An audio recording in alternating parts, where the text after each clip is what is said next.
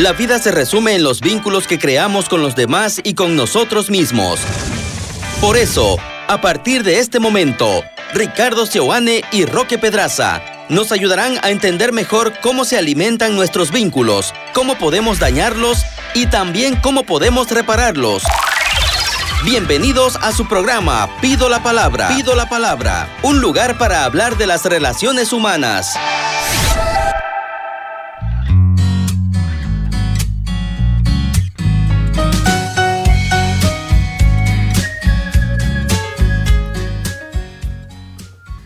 ¿Qué tal amigos? ¿Cómo están? Sean bienvenidos a su programa Pido la Palabra. Decirles que Pido la Palabra es un programa en el que vamos reflexionando algunas cuestiones respecto a los vínculos. Los vínculos en nuestra vida que son fundamentales, que son importantes para la hora de ser feliz y a la hora de aspirar a la santidad. Por supuesto, la relación con nosotros mismos, la relación con nuestras familias, la relación con nuestra pareja. Pido la Palabra es un programa para que podamos crecer juntos y crecer eh, en todas las áreas de nuestra vida. Continuamos con Pido la palabra. Pido la palabra.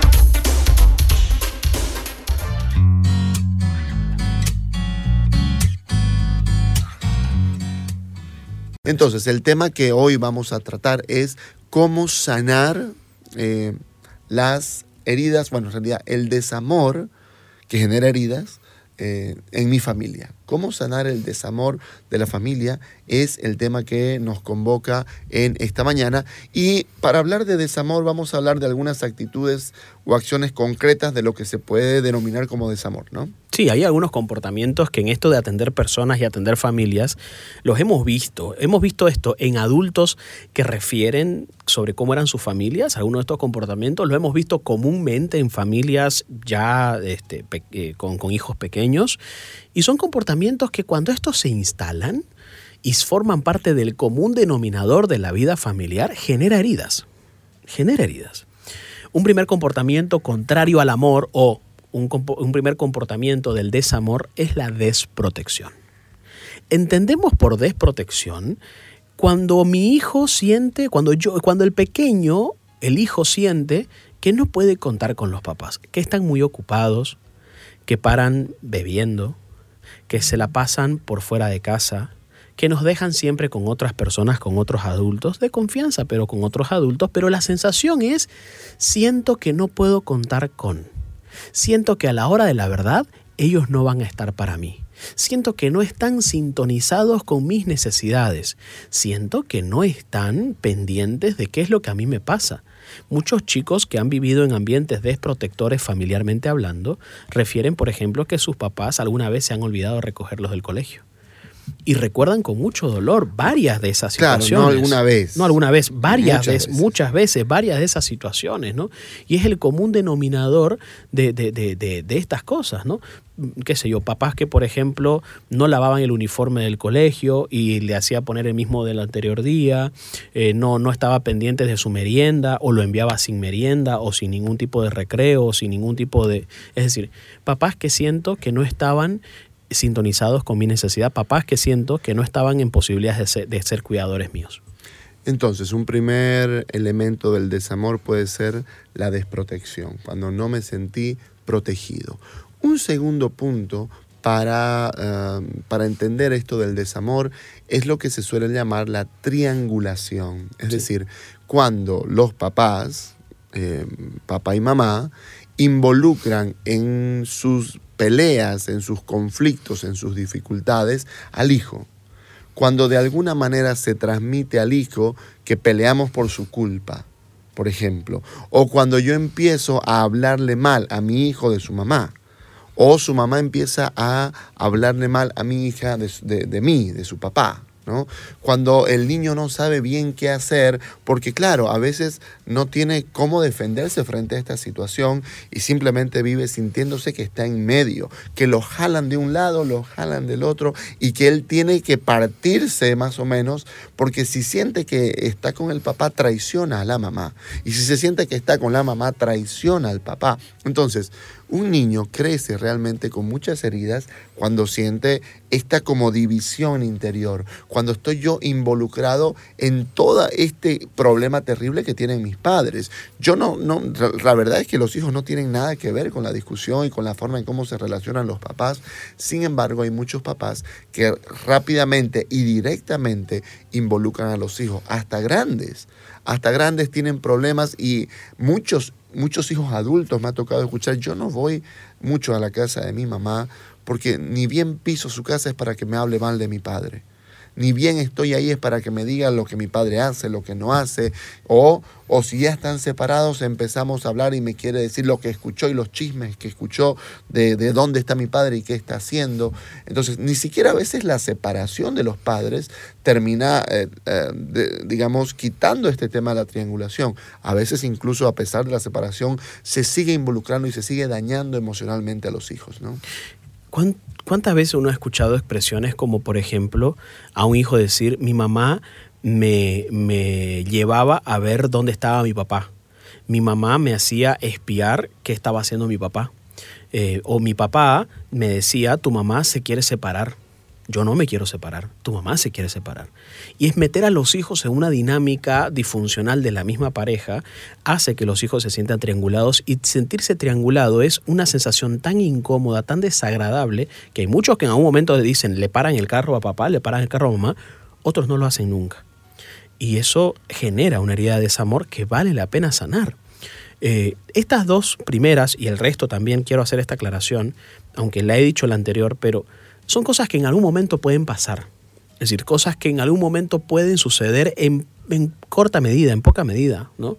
Eh, te recogí tarde del colegio, perdón, me olvidé y, y esto, o sea, pero no es el común denominador. Aquí lo que cuenta es el común denominador de las veces pasa esto. Esto ha pasado muy frecuentemente y lo que hace que pase muy frecuentemente es lo que instala la herida del desamor de la que estamos hablando.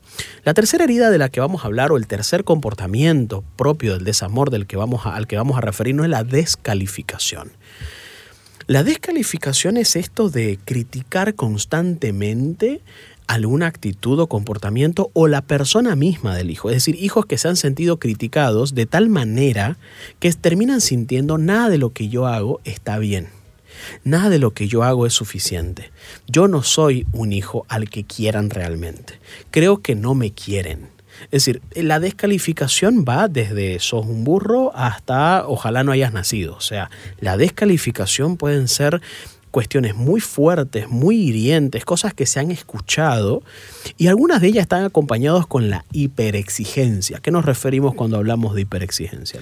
La hiperexigencia es esto de que tenés que ser perfecto en todo, tenés que no podés fallar. No podés fallarnos, porque fallarnos sería este, una cosa catastrófica. Si vos te equivocás, yo ya no te voy a querer. Sea, la hiperexigencia viene más o menos a transmitir eso. Si no sacás el 100 en el colegio, si sacás 90, yo me voy a sentir decepcionado de vos. Esa hiperexigencia transmite esta situación de que de pronto tengo que ser perfecto en todo, tengo que no me puedo equivocar nunca, ¿no? Y entonces luego esa hiperexigencia que primero viene de mis padres hacia mí la tengo de mí hacia mí también. Y cuando yo también me exijo a niveles este, demasiado altos, finalmente termino desvalorizándome. ¿no?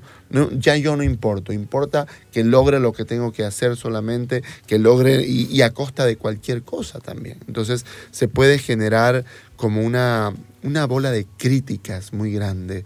La crítica de mi mamá que todo el tiempo me dice que no hago bien esto, que no hago bien esto otro, que tengo que hacer mejor esto, que por qué no hago esto, que debería ser mejor y que luego yo mismo empiezo a criticarme dañando mi amor propio. ¿no? ¿Cuántas personas crecen con problemas de autoestima por la descalificación? Porque crecen con un concepto de sí mismo donde no hay absolutamente nada bueno que, tener.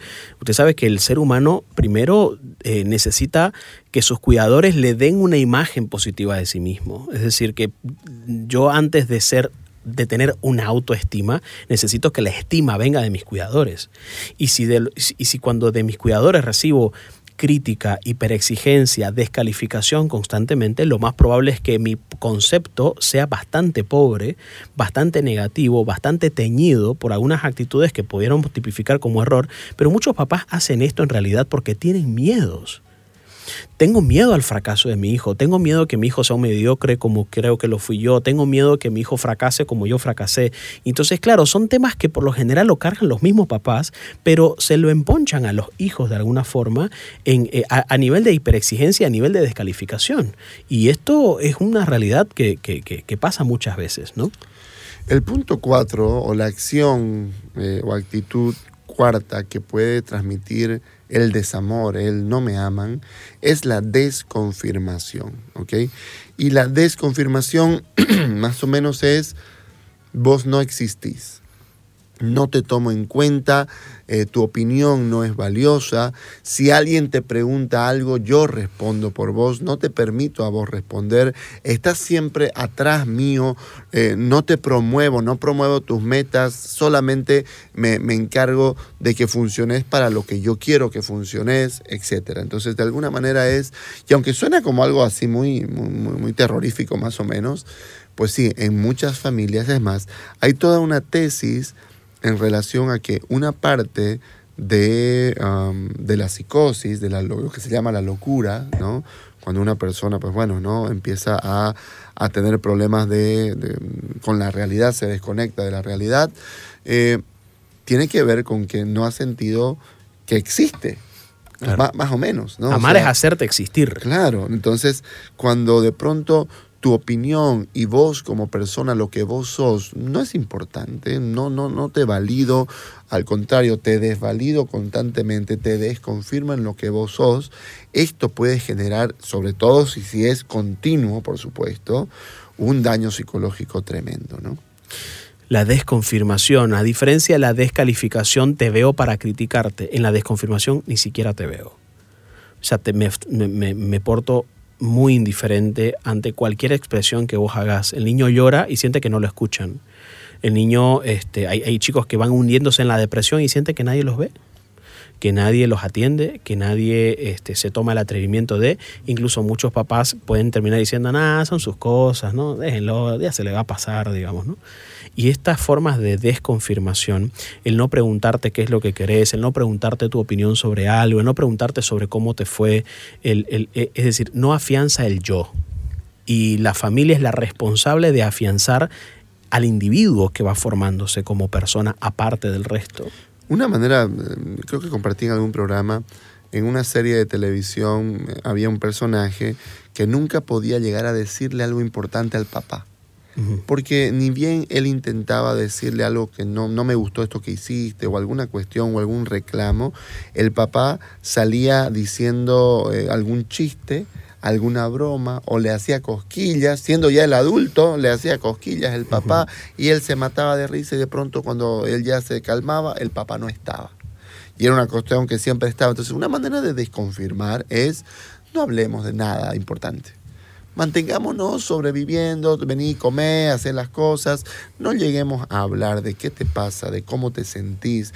No lleguemos a, plantearme qué es lo que te pasa. O por el contrario, eh, si vamos a hablar de algo, vamos a hablar de mí, no de vos. ¿no? Entonces, este, esta, esta dificultad de ir a lo profundo, de mantenernos en la superficie de las relaciones, terminan también generando muchas heridas. Y muchas veces estas heridas de las que estamos hablando van, como ya hemos dicho, eh, avanzando en el tiempo, prolongándose y manifestándose en la vida adulta con una serie de síntomas y una serie de problemas. El último comportamiento al que vamos a hacer referencia como desamor es justamente la falta de cariño, es decir, hijos que sienten que papá nunca los abrazó, salvo cuando estaba borracho o alguna que otra vez en su cumpleaños, siente que nunca les dijo que lo amaba, siente que nunca les dijo que está orgulloso de él, siente que nunca les dijo que son lo mejor que le ha pasado o algo parecido. Y hay hijos que han ido buscando durante el resto, durante una buena parte de su vida todo eso y no lo han encontrado no han encontrado a un papá o a una mamá que se haya mostrado expresiva. Muchos de los chicos crecieron creyendo que mamá no era así, o, mejor dicho, no era conmigo así, ¿no? Eh, y claro, eh, la falta de cariño, la falta de expresión muchas veces va generando en los adultos posteriormente una, una estructura de frialdad emocional. ¿no? Eh, yo con mi pareja siento que que no, que no, que no me nacen estas cosas muy cariñosas, muy románticas, muy detallistas. Este, yo crecí en un ambiente donde estas cosas no estaban, no habían, creo que debo o debería eh, ser más expresiva, pero no sé cómo, no me nace, no encuentro la forma. Y es muy complicado cuando las personas han pasado por patrones de falta de expresión de cariño. Y, además, o sea, las reacciones pueden ser diversas, ¿no? Pero eh, pienso también en que una persona que no ha recibido muchas muestras de cariño sabe que lo aman, ¿ok? Sí. Pero no recibió muestras de cariño, ¿ok?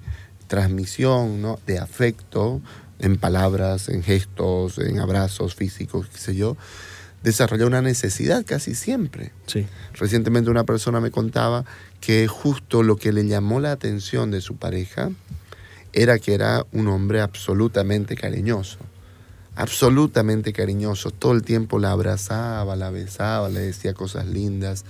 Y tal fue así que vino a empalmar con su necesidad que ella durante su noviazgo, que no fue tan corto, no llegó a ver ningún defecto. Mm. Los defectos vinieron ya después, cuando ya estaba casada. Y llegó a ver, pues, que habían cosas que ella misma decía, ¿cómo pude casarme con alguien así? ¿No? Este, que me trata al final de esta manera, que claro, me habla bien, pero después eh, hace cosas que no, que no corresponden, ¿no? Pero como la necesidad de que me quieran físicamente, afectivamente, era muy grande, eso la deslumbró tanto que no llegó realmente a conocer quién era la persona. Entonces, porque tenía desde su familia mucha sequedad a nivel emocional que, bueno, le, la perjudicó en ese sentido. Si uno se pone y se fija, yo estoy hablando a los adultos que en este momento nos escuchan, si uno se, pone y se, fija, eh, ¿qué me duele? ¿Qué es lo que más me molesta de las personas que dicen amarme? Mi pareja, mis hijos, ante qué cosas me muestro eh, muy, muy intolerante, a qué cosas rechazo contundentemente, qué cosas evito mucho, esa puede ser una pista interesante de cuál es por ahí el comportamiento del desamor que yo todavía necesito trabajar en mí. Todos tenemos experiencias desamorosas en nuestra vida, en nuestra vida amorosa o en nuestra vida familiar, pero es que importante identificarlas cuáles son las que a mí más me han afectado, las que más han inducido en la persona que soy hoy, en la forma en cómo yo amo y me dejo amar, y cómo puedo hacer para establecer este camino de sanación. Vamos a hablar un poco en esta última parte de algunas prácticas sanadoras de, generales, por supuesto, de todas estas cuestiones. No vamos a ir una por una porque no nos da el tiempo, pero sí algunas prácticas sanadoras que indistintamente cuál sea el comportamiento del desamor que creo que haya influido en mi vida, pueda yo trabajar. ¿Cuál sería el primero, Ricky? El primero, eh, digamos, no se trata de ir a, ¿cómo se llama? A, excusar. Sí. Pero sí a entender. Sí. ¿Por qué mis papás actuaron como actuaron? O si quieres, uno de los dos. ¿Por qué mi papá nunca me dio un abrazo? ¿Por, qué? ¿Por qué es como es? ¿No? ¿Por qué? Entonces, empezar a explorar cuál fue su propia historia familiar cómo era mi abuelo con mi papá. ¿no? Cuando yo empiezo a explorar esto para entender, no para decir, ah, ahora te excuso. Sí, claro, ahora ya no me duele. Ahora ya no me duele, ahora que ya sé qué pasó. Pero por lo menos empiezo a entender que, a ver, si mi papá no tuvo papá, si mi papá tuvo un papá muy agresivo físicamente, que lo golpeaba mucho. O lo abandonó. Eh, ajá, o que de pronto estuvo al principio y luego se fue y no volvió más que cuando ya era adulto. Entonces, yo puedo entender de que es muy difícil dar lo que uno no recibió. ¿Cómo voy a dar lo que uno no recibió? Y entonces me siento triste, víctima de que yo necesitaba ese abrazo, pero mi papá no me lo daba. Y no me lo daba porque no lo tenía tampoco él. ¿no? Entonces hubiese sido importante quizás que mi papá se haya hecho cargo de eso, ¿no? Por ejemplo, que mi papá, qué sé yo, se hubiese entregado por completo a Dios para buscar sanar esa herida y de manera de poder abrazarme a mí que yo lo necesitaba, pero no pasó. Pues bueno, entiendo cuál es la cadena, la voy entendiendo para llevarme a dónde? Al perdón. Una práctica, quizás la más sanadora de todas, es que yo me anime a perdonar, porque mi papá se lo merece. No, porque si yo no lo perdono, yo voy a cargar con eso mi corazón por el resto de mis días. Si yo no doy el paso de soltar, de darme cuenta que esta vida solamente tengo una oportunidad de ser feliz, solamente una vida tengo para, para, para aprovecharla al máximo. Y yo me doy cuenta que vivo cargando con rencores hacia mi papá, hacia mi mamá. No lo puedo dejar ir. Lo tengo atorado, atrapado en mi corazón. Me hace daño. Incluso me hace daño en la manera en cómo ahora yo amo a mis hijos. Pues bueno, empiezo a darme cuenta que necesito perdonar. Empiezo a entender, ok, mi papá también fue víctima. Mi papá también la pasó mal tampoco fue agradable. ¿Eso lo justifica lo que hizo conmigo? No lo justifica, pero entiendo que él tampoco era un hombre feliz o una mujer feliz. Y es que si los dos estamos heridos, ¿quién es el enfermero acá? Si los dos estamos heridos y de algún modo los dos estamos en la camilla, es importante entender, ok, estamos los dos heridos, no puedo pretender que él sea mi enfermero, que me pueda sanar o que me pueda reparar del todo. Sé que quien me hizo daño es quien tiene que repararme, pero si veo en él una persona herida, las personas en principio nos cuidamos de nuestras heridas antes de cuidar de las heridas de otros, con lo cual entender que al final los dos estamos heridos o los tres estamos heridos si estamos hablando de papá y de mamá, es que, pero esa es la mala noticia, la mala noticia es que los tres estamos heridos y la buena noticia es que los tres somos adultos. Ahora los tres somos adultos. Y entender que los tres somos adultos significa que... Eh, ya no vamos, ya no vamos a esperar esa diferencia tan grande entre hijo y padre. Los hijos también pueden establecer procesos de sanación con sus mismos, los hijos pueden también establecer procesos de sanación con sus mismos papás, a pesar de que los papás no hayan empezado a hacerlo. Algunos papás lo hacen a través de los nietos, por ejemplo. Tratan, intentan ser los padres que no fueron con el hijo y lo son con los nietos. Y eso le abre a veces la herida al hijo. O a veces la sana. A abrir. O a veces la sana. Porque uno dice, pucha, veo a mi papá así y algo sana en mí cuando lo veo así con mi hijo. Con mi hijo, sí. Pero algunos sí dicen como que, oye, vos no fuiste así conmigo, ¿no? Dependiendo cada uno. Claro, siento como que, ok, ¿no? Me parece tan raro ver a mi papá abrazar y besar cuando abrazos y besos yo nunca tuve. Sí. Entonces, eh, pero, pero claro, como es mi hijo, probablemente también muchas veces puede ser sanador o a veces puede ahondar más la herida. Pero ahí vos hablaste de un segundo punto importante que es justo para ah, sanar, que es ya siendo yo adulto, animarme a hacerme cargo de lo que me pasa a mí. Esto es el autocuidado. Si yo no recibí el cuidado necesario de mis papás cuando yo era niño, cuando era adolescente, hoy que soy adulto, yo puedo buscar tener ese autocuidado hacia mí mismo, de manera que incluso desde el autocuidado yo pueda buscar a mis papás y relacionarme con ellos, no desde el niño herido, sino desde el adulto que quiere sanar y que también puede ayudarles a ellos a sanarse o ayudarles a que me sanen. Porque entonces mis papás nunca tuvieron la forma ni la capacidad de sentarse a hablar de cosas importantes. Ok, yo, adulto, busco hacerme cargo, busco mi autocuidado y yo me siento con mis papás. Los pongo un poco incómodos porque ellos no van a saber qué hablar, porque no tienen esa capacidad. Pero soy yo el que traigo a la mesa, no para recriminarles, sino para decirles, ustedes saben que yo la pasé mal siendo niño, ¿verdad? Pues bueno, quieran, quiero que sepan que estoy en el proceso de perdonarlos de verdad. Para que ustedes no se sientan tampoco mal ni culpables. Yo quiero de verdad perdonarlos de corazón, pero también quisiera decirles esto. Entonces, ya uno como adulto puede intentar buscar, haciéndose cargo de sí mismo, buscando mi propio autocuidado, buscando ayuda, ir a terapia, buscando a Dios sobre todo, puedo buscar la manera de que una vez Dios obra y sana en mí, yo puedo buscar a mi papá para decirle, estoy en el proceso de perdonarte o ya te perdoné. Yo no sé cuál ha sido tu experiencia con respecto al desamor, no sé de qué realidad has venido o has sobrevivido, no sé a qué cosas has ido dándole, este, has ido remontando la realidad de la desprotección, de la descalificación, de la triangulación, de la falta de cariño o de la desconfirmación. Lo que sí sé es que ahora sos un adulto y tienes una gran oportunidad para configurarte como el adulto que siempre quisiste tener a tu lado y que seas para tus hijos el adulto que siempre quisiste que vos tengas. No se trata de darle a tu hijo lo que no, lo que no tuviste o que tu hijo no pase nada de lo que vos pasaste. Se trata de darle el papá que siempre quisiste tener. Se trata de ser el adulto que siempre quisiste ser, no solamente para tus hijos, sino también para vos mismo para vos misma. Eso es autocuidado. Es ser para vos el adulto que siempre quisiste tener, el cuidador que siempre quisiste tener y que por diferentes razones, quizás económicas, mm, situacionales, amorosas, no has podido, pero hoy sí estás en condiciones de hacerlo.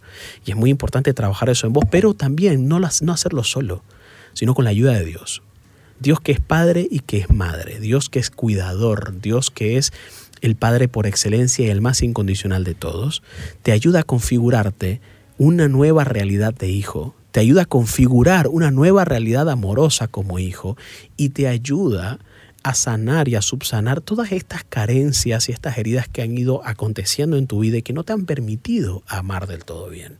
Por supuesto que la mayor de las prácticas y las que más vamos a hablar y a las que más vamos a hacer énfasis tiene que ver con adoptar a Dios como Padre, porque Él ya nos adoptó como hijos, porque Él ya nos tiene como hijos, pero nosotros nos falta adoptarlo a Él como un papá. Y cuando lo adoptamos a Él como un papá, dejamos de cargar sobre nuestros papás absolutamente todas nuestras expectativas de hijo y empezamos a entenderlo como las personas que ellos son y dejamos de verlo como lo que debieron haber hecho, sino que empezamos a verlos como los seres humanos que son heridos, frágiles y, con sus propias complicaciones. Ahí nace la posibilidad de un perdón genuino, ahí nace la posibilidad de un, de un perdón sanador. Cuando algo se rompe, pensemos en algo valioso, un jarrón valioso se rompe, uno mira cómo ese jarrón quedó hecho trizas, con miles de partes y de partículas destruidas en el piso. Y entonces uno puede llegar a decir, pucha, qué pena, qué triste, ya no, no hay más que hacer. Y cuando el corazón se rompe muchas veces porque en la familia no recibimos ese cariño, podemos también vivir y pasar del desamor a la desesperanza, a pensar que ya no hay nada que hacer, incluso porque quizás ya mis papás fallecieron, esto ya, ya no hay nada que hacer, voy a cargar con esto por mi vida, miro como mirar ese jarrón roto y decir, ya no hay cómo pegar esto, está roto y así roto quedará.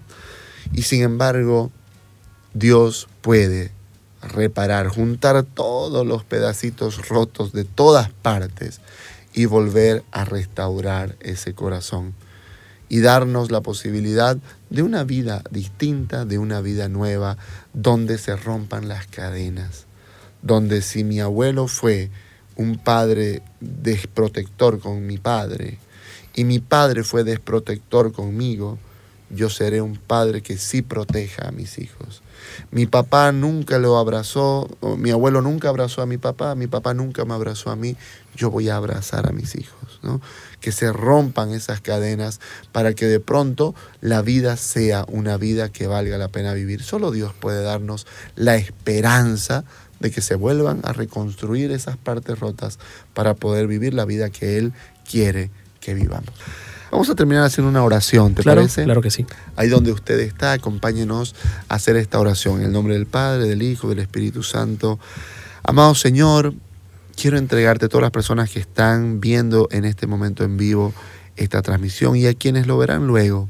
Solamente vos sabés quiénes son. Vos conocés nuestras heridas de desamor, sabés cómo fueron las cosas en nuestra familia cómo eran las cosas con mi papá, con mi mamá, con mis hermanos, cómo yo, cuáles fueron los sentimientos que estaban más presentes en mi niñez, en mi adolescencia, incluso ahora siendo adulto todavía cargo con esos sentimientos de que no soy importante, de que realmente no me quieren tanto, de que no soy el hijo preferido, al contrario, soy solamente el que critican. Amado Señor, vos conoces mi corazón, vos conoces mis heridas. Te pido en el nombre de Jesús que vayas ayudándome a sanar, a perdonar, a hacerme cargo yo aquí y ahora de lo que vivo y de lo que siento, para que yo pueda luego amar como tengo que amar a mi pareja, a mis hijos, a mis hermanos, a los que están cerca mío. Quita el desamor de mi vida y saca toda desesperanza de pensar que nunca voy a cambiar, que siempre seguiré siendo así, que no tengo más que hacer eh, eh, en la vida, que esto es todo lo que he conocido sobre el amor. Amado Señor, dame la esperanza de volver a sentirme querido y amado. Y quiero en tus brazos sentirme como ese niño pequeño que se siente seguro, protegido, que se siente que ríe, que la pasa bien, porque se siente que está en los brazos más seguros del mundo en los brazos de su papá. Así haznos sentir a todos, tú que eres nuestro Padre del cielo. Jesucristo vino a decirnos que tú eres nuestro Padre. Amado Señor, llévanos en tus brazos y en tus brazos de amor sana toda herida de desamor que hemos podido vivir en nuestra vida de infantes o de adolescentes. Te lo pedimos en el nombre de Jesús y por intercesión de María Santísima. Amén. Amén. Escuchaste Pido la Palabra con Ricardo Seoane y Roque Pedraza por 93.7 FM.